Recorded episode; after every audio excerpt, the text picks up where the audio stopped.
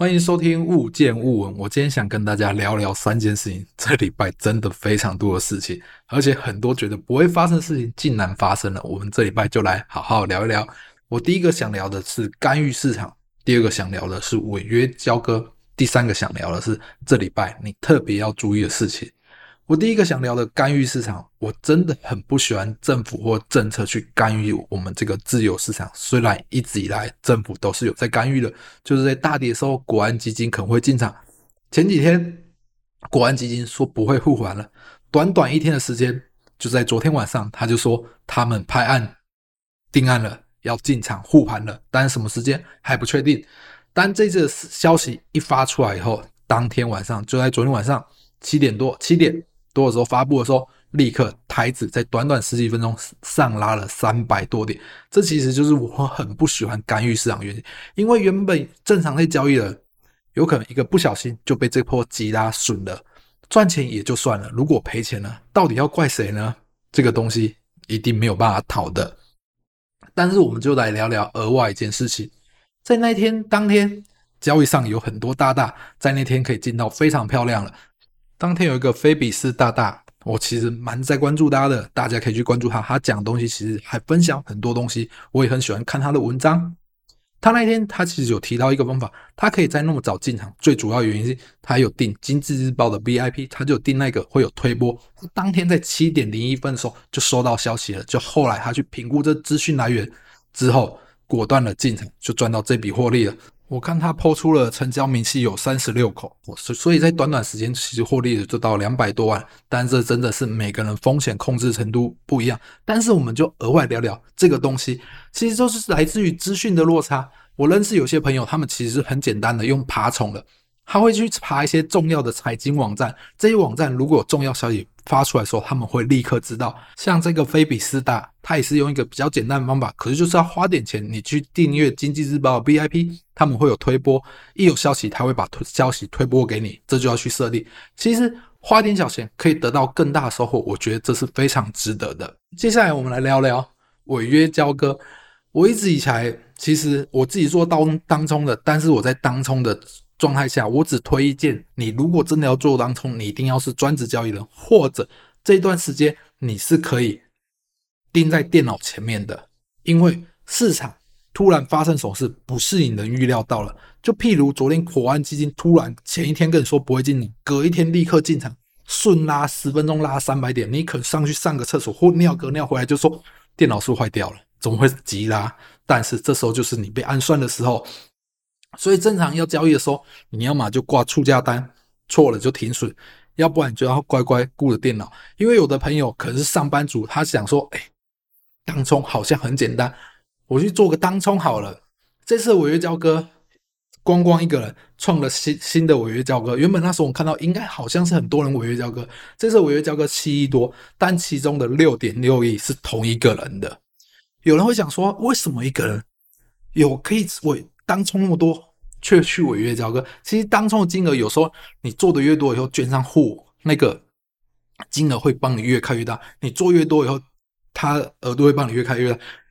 但是到最后有一次你不小心被锁涨停的时候，因为你只是额度被开大，并不代表你有这么多钱。他在一次的不小心之下被锁涨停，被锁跌停，两天后缴不出钱以后，就会违约交割了。所以我才说。如果真的要当冲的话，最好这一段时间是完全可以专注在电脑前面，而不是说我有个有时候突然开会，我或者我等下要坐电梯，一进去出来说涨停，股票很容易瞬间说涨停，尤其在没有量的股票，有量的也有可能，所以这是非常非常危险的一件事。而且违约交割完以后，你可能会觉得买卖相抵就没事啊，因为违约交割它那个六点六亿是买卖相抵加起来的金额，六点六亿。然后他后来还差了五百多万，你以为只是赔了这五百多万就好了吗？不是的，他可以，如果我们以打个比方，六点六亿是买卖相抵，那我们直接把它除以一半是三点三亿，他券商可以收取最高的违约金是三点三亿乘以七趴，大概在两千三百万内，他还可以再跟你收这违约金额，你不觉得整个一个傻眼？你违约交割金额是买卖相抵后是五百万，券商还可以再跟你额外再收两千三百万。你觉得这一辈子翻得了身吗？所以真的你要做当冲，不是把出价单过好，但是我也觉觉得不一定是把出价单过好就可以解决的，因为有时候出价单有可能也出了问题。最好最好你要做当冲的，就是有一个小时或有一个时段，你可以完全 focus 在那里，交易结束把单清掉，这样就好，免得真的哪一天突然被暗算，锁涨停、锁跌停，搞到违约交割，这一辈子都翻不了身。这是我真的在交易市场上看到很多人，所以我很给大家建议：你真的要做交易，或者你想要当冲，一定要时间完全专注在那里。然后这个事情讲完以后。我们来聊聊这周最需要关注的事情。今天我不得不讲说，国安基金光用一个口水护盘，我不知道他有没有进场，但光光他发出消息，今天的台股就上涨了二点六八趴，拉高了三百七十四点加权指数，然后台积电拉高四点六七趴，涨了二十一点。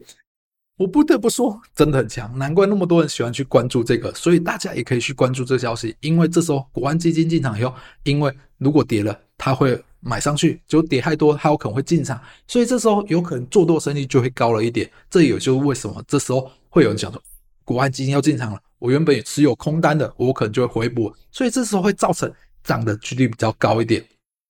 但是。不管怎样，最后还是要回归现实面。有的人很多人会想说，国安基金我要买什么东西？他进场了，买什么东西比较好？但国安基金进场，如果你是持有小型股票，可能对你比较不利的，因为国安基金啊，基本上就是稳住指数，就稳住加权指数，它会比较去拉抬重大加权指数，把指数护在那。所以小型股可能跌得很惨，上柜也跌得很惨，可是你看指数没有跌呀、啊。当然这时候你可以去网络上查。你可以看国安基金过去都买哪些股票，你可以发现，几乎基本上都是重大的全职股。然后这时候我们就要注意了，国安基金虽然真的要护盘，但是不管怎样，最后一定会回归基本面。如果整个全世界不好，它这种护盘，它现在准备五千亿子弹，五千亿子弹多吗？你想一下，因为我们台股一天的成交量就有两千一百亿。他真的要付出，他其实也不是那么容易的，所以他只能在事实的底部撑一下，撑一下，他还是得顺着局势走。如果国际的局势不好，硬撑也很很难。所以你这时候就要特别注意，今天晚上很重要一件事情，CPI 的美国 CPI 指数，最近美国一直在